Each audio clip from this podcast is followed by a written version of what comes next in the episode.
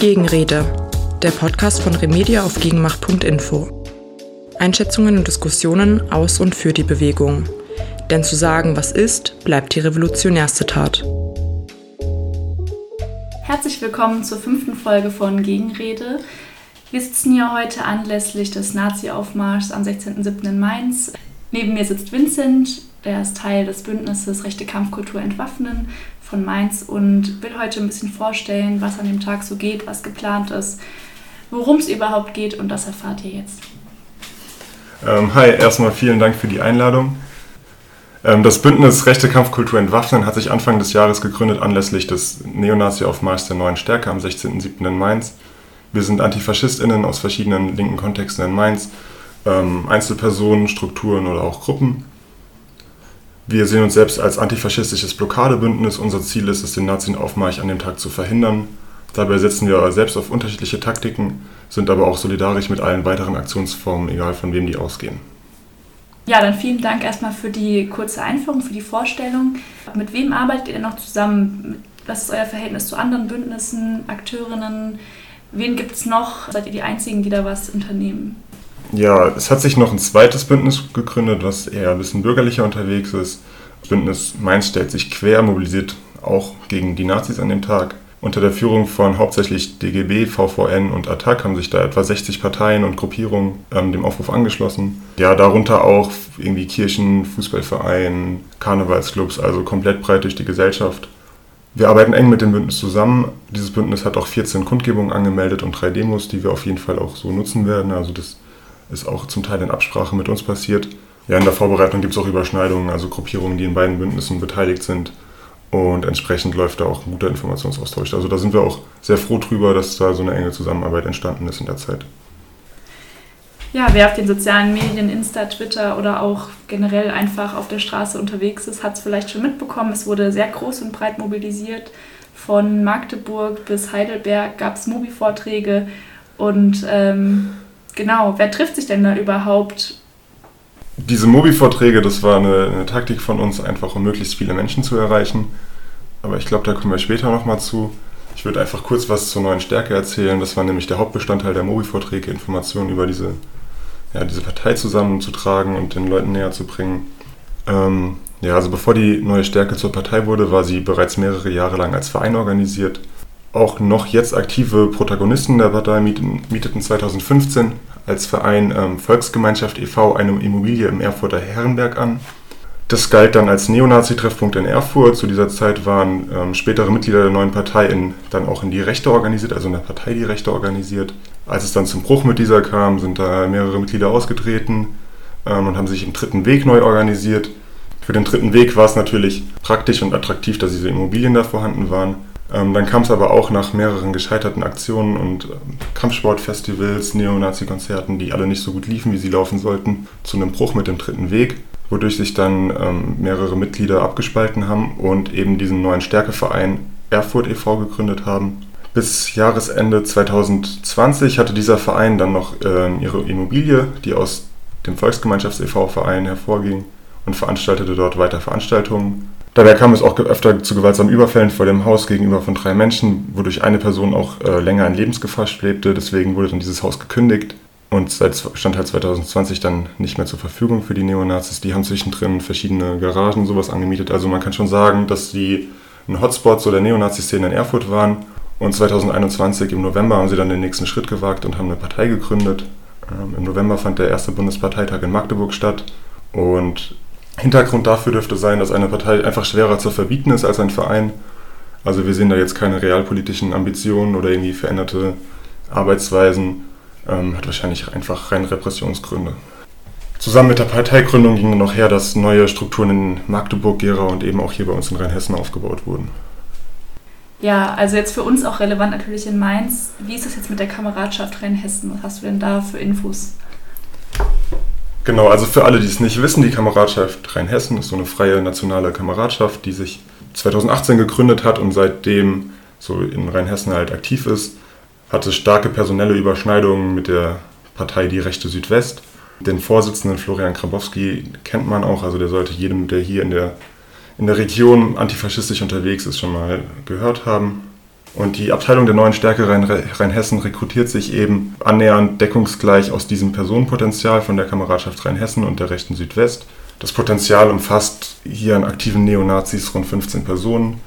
Florian Grabowski, den ich ja eben schon erwähnt habe, war auch bis zuletzt dann Vorsitzender der Partei Die Rechte und ist seit der Parteigründung der Neuen Stärke-Partei eben stellvertretender Bundesvorsitzender bei der Neuen Stärke-Partei. Seine rechte Hand, André Milenowski, hat deswegen jetzt den Parteivorsitz von Die Rechte Südwest übernommen. Allgemein hat sich aber an der, am Auftritt und der Aktionsform wenig geändert. Die Faschos treten jetzt ein bisschen selbstbewusster auf, sehen ein bisschen glücklicher aus auf ihren Demos. Aber an der Mobilisierungsform oder auch an Aktionen, an wie sie ihre Kundgebungen und Demos bewerben oder veranstalten, hat sich da nicht viel getan.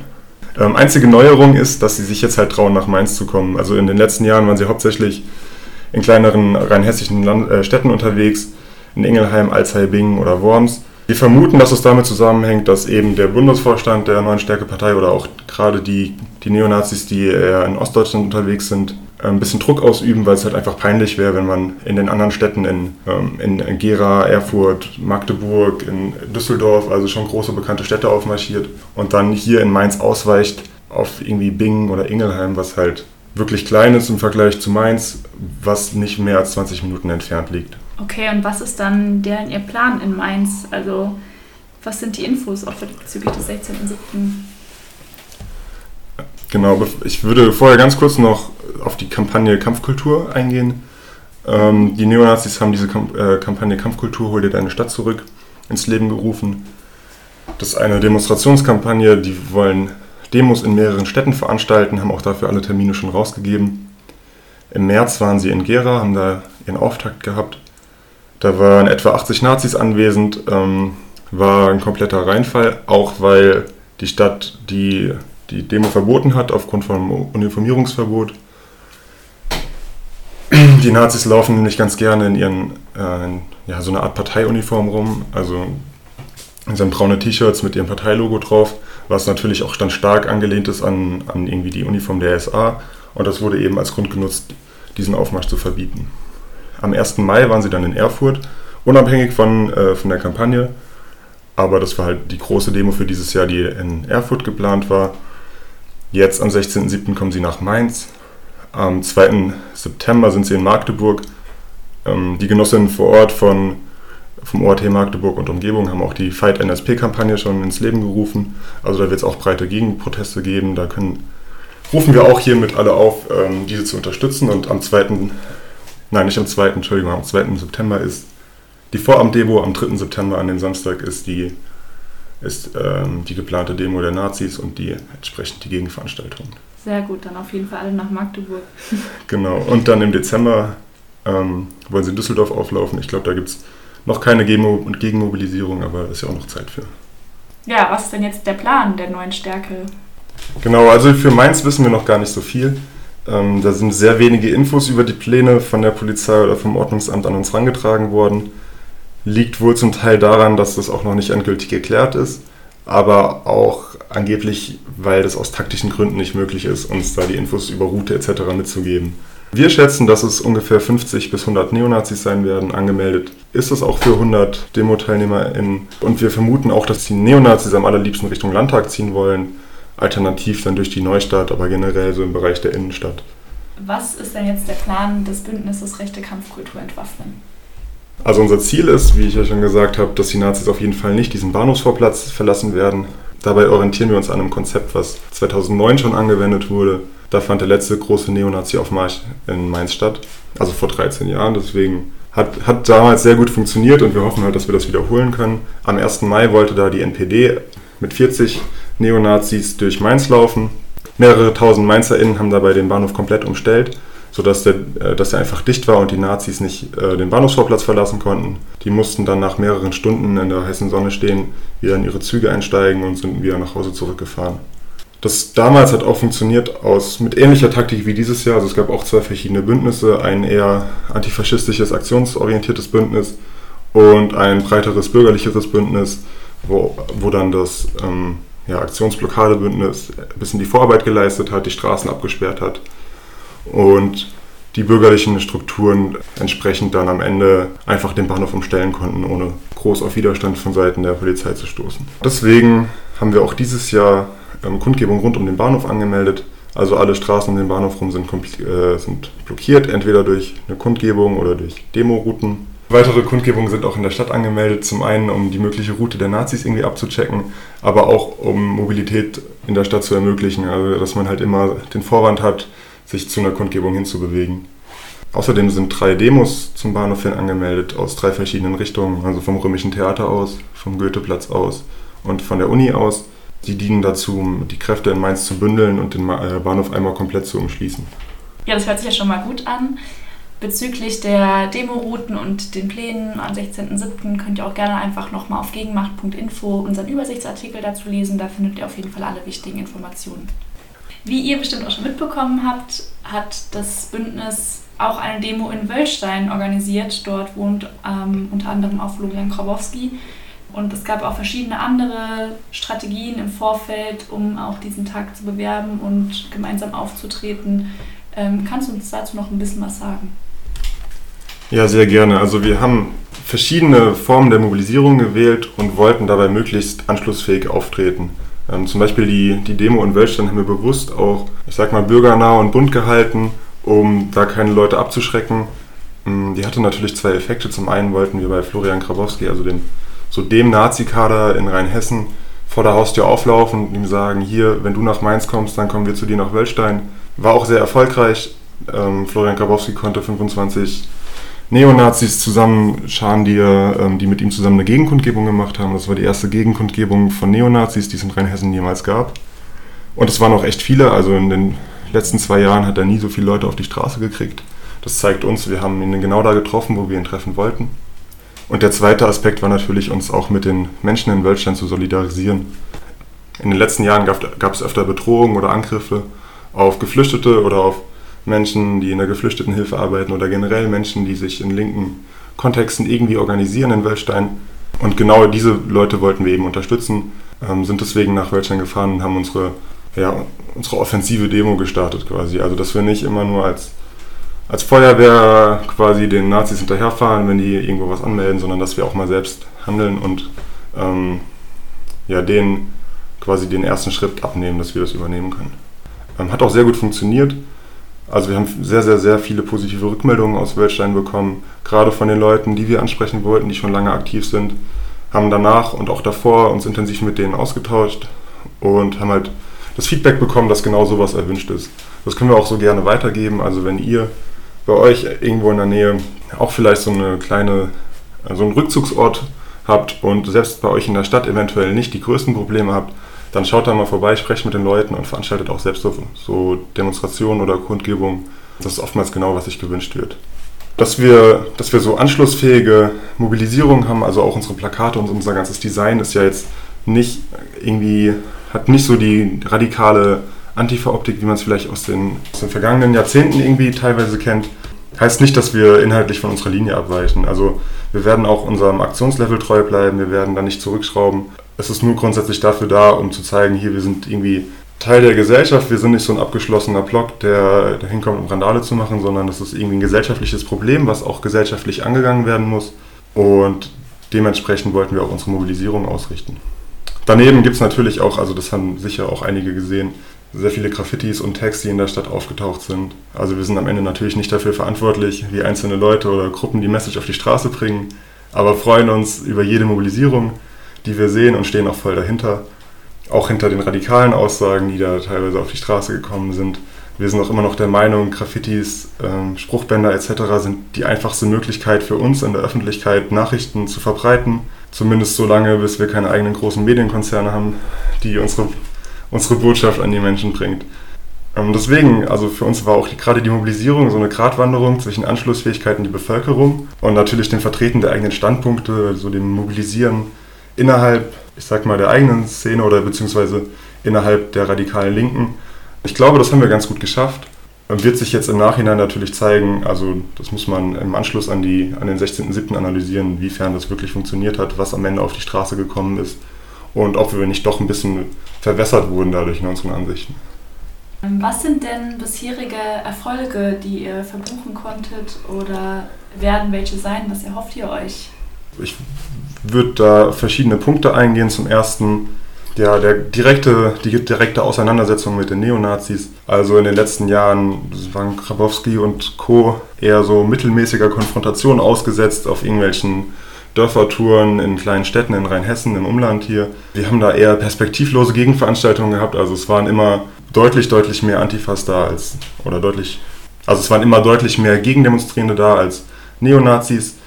Ähm, hat aber auch eine sehr schwankende Beteiligung. Also je nachdem, wie das Wetter war oder wie es gerade in den Terminplan gepasst hat, waren halt mehr oder weniger Leute da und das ist einfach kein nachhaltiges Konzept. Also wir haben jetzt in den letzten Jahren gemerkt, dass die Neonazis sich davon jetzt auch nicht irgendwie einschüchtern lassen. Deswegen haben wir jetzt auf jeden Fall durch diese Demo in Wöllstein gemerkt, dass man auch neue Strategien entwickeln kann. Also wir haben da eine gute Grundlage ge gelegt, dass man sich in Zukunft andere Gedanken machen muss, neue Taktiken ausprobieren muss und sich eventuell nachhaltige Strategien halt überlegen kann. Wie genau die aussehen, das ist eine Aufgabe für nach dem 16.07. Aber ich denke, die Grundlagen dafür sind gelegt. Das ist auf jeden Fall ein Erfolg, den wir eingefahren haben. So, der zweite große Erfolg zielt ein bisschen auf die Bündnisse und die Vernetzung ab. Zum einen innerhalb von Mainz. Ähm, also wir haben es geschafft, in diesem Bündnis irgendwie eine sehr starke große Struktur aufzubauen von Leuten, die vorher in der Form noch nicht zusammengearbeitet haben. Ähm, es gibt da auch die Überlegung, eben in dieser Konstellation in Zukunft weiterzuarbeiten. Wie genau das aussieht, wird dann auch sich dann noch zeigen. Und auch generell Mainzer Strukturen wurden einfach unheimlich gestärkt von diesem Neonazi-Aufmarsch, weil eben viele junge Leute, die in Mainz vorher noch nicht politisch aktiv waren, gesehen haben, es, es passiert was, es wird was gemacht und darüber den, den Zulauf zu ja, bestehenden Mainzer Strukturen irgendwie gefunden haben. Und genau diese Energie und das Interesse muss jetzt von uns irgendwie eingefangen und genutzt werden, dass es halt auch in, in Zukunft nicht nur für so große Aufmärsche vorhanden ist, sondern das ganze Jahr über irgendwie zur Verfügung steht. Genau, außerdem gibt es in dem Kontext natürlich einen sehr großen Wissensgewinn. Ähm, wie gesagt, die letzte große Veranstaltung in der Art in Mainz ist 13 Jahre her und bei der waren nur wenige Leute, die heute noch aktiv sind, an der, Organis äh, an der Organisation beteiligt. Von daher ist es für viele jetzt ein Lerngewinn. Also das ist die erste große Demo, die erste große Gegendemo mit ja, ausgefeilten Taktiken, die jetzt viele von uns hier veranstalten. Ähm, wir haben neue Taktiken ausprobiert in der Vorbereitung und auch für den Tag selbst, die jetzt für die Region zumindest, für alle Leute, die dabei sind, neu sind und erstmal ausprobiert werden müssen und erprobt werden können auch. Ähm, und dieses Wissen ist eben auch sehr breit aufgeteilt auf verschiedene Akteure, was halt auch heißt, dass es sehr gut weitergetragen werden kann in die verschiedenen Strukturen in Mainz. Also kann man zusammenfassend eigentlich sagen, dass ähm, nicht nur das Bündnis Rechte Kampfkultur entwaffen, sondern generell äh, die ganze Mainzer oder Rhein-Main-Szene, linke Szene einfach gestärkt wurde dadurch, weil sie verschiedene Prozesse durchlaufen hat, ähm, genau, einfach neue Sachen gelernt hat und auch viele neue Leute politisiert hat. Ja, das kann man auf jeden Fall so sagen. Und neben, den, neben diesem internen ähm, Lernprozess gab es natürlich auch eine starke überregionale Vernetzung. Also wir haben ja selbst auch eine sehr große Mobitour gemacht. Wir waren in bestimmt 15 Städten, in denen wir Mobi-Vorträge gehalten haben.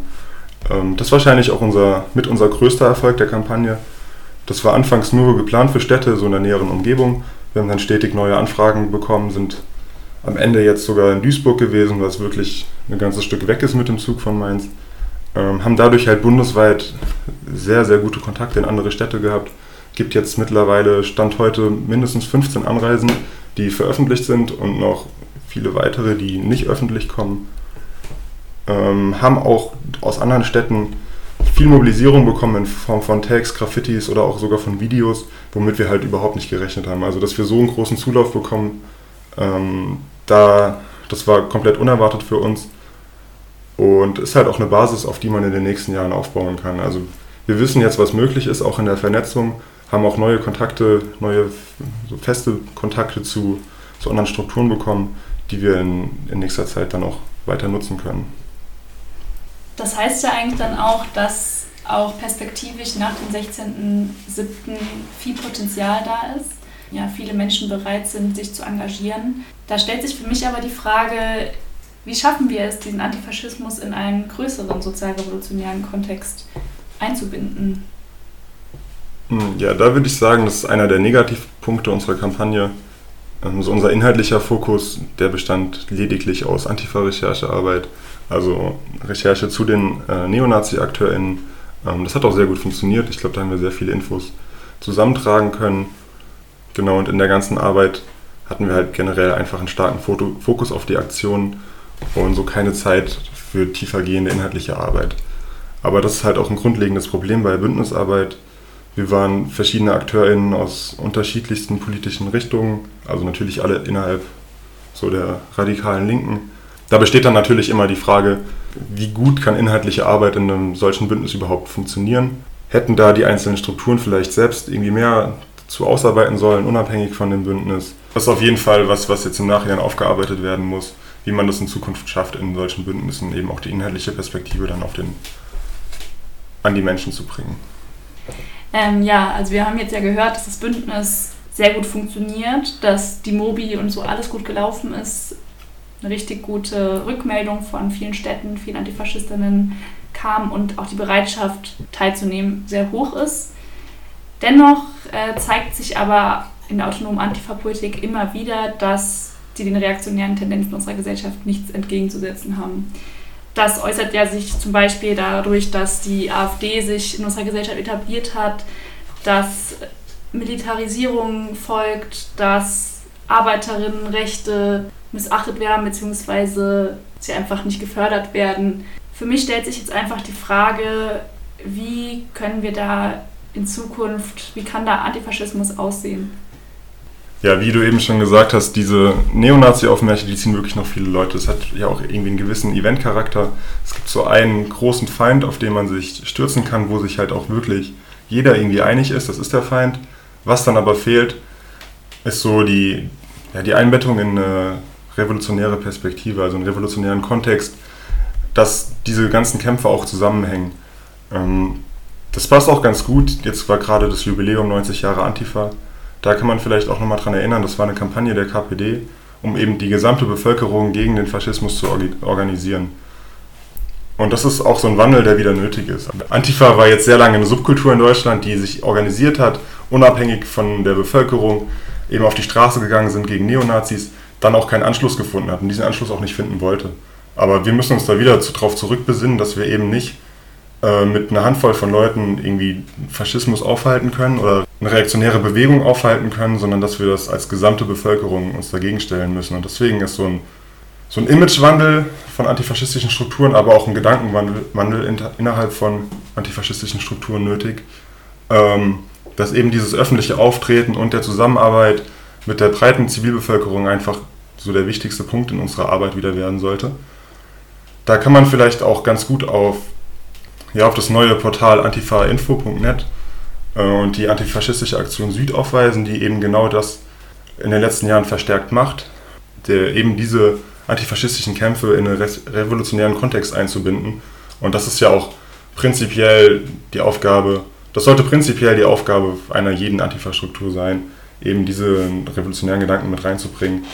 Genau, und außerdem ist es natürlich auch wichtig, langfristige Strukturen aufzubauen, die dann nicht zusammenbrechen, wenn irgendwie ein kleiner Teil der Personen aufhört, sondern die auch weiter fortgeführt werden und eine gewisse Struktur und Organisierungsgrad haben, ähm, dass sie auch in 20, 30, 40 Jahren noch weiter bestehen können. Dann vielen Dank erstmal schon mal für deine Einschätzung. Ähm, das, was du auch eben beschrieben hast, dafür ist ja auch äh, unter anderem Gegenmacht.info da, um einfach diese Kämpfe zu zeigen, um Plattformen zu bieten für Strukturen, für Gruppen, genau, um Kämpfe sichtbar zu machen. Dann äh, war es von unserer Seite erstmal jetzt am 16.07. Ähm, hast du noch was abschließend zu sagen, Vincent? Ähm, ja, vielen Dank für die Einladung. Ähm, vielen Dank fürs Zuhören. Ich hoffe, wir sehen uns alle am Samstag auf der Straße. Ja, dann sehen wir uns auf jeden Fall auf der Straße bis zum 16.07.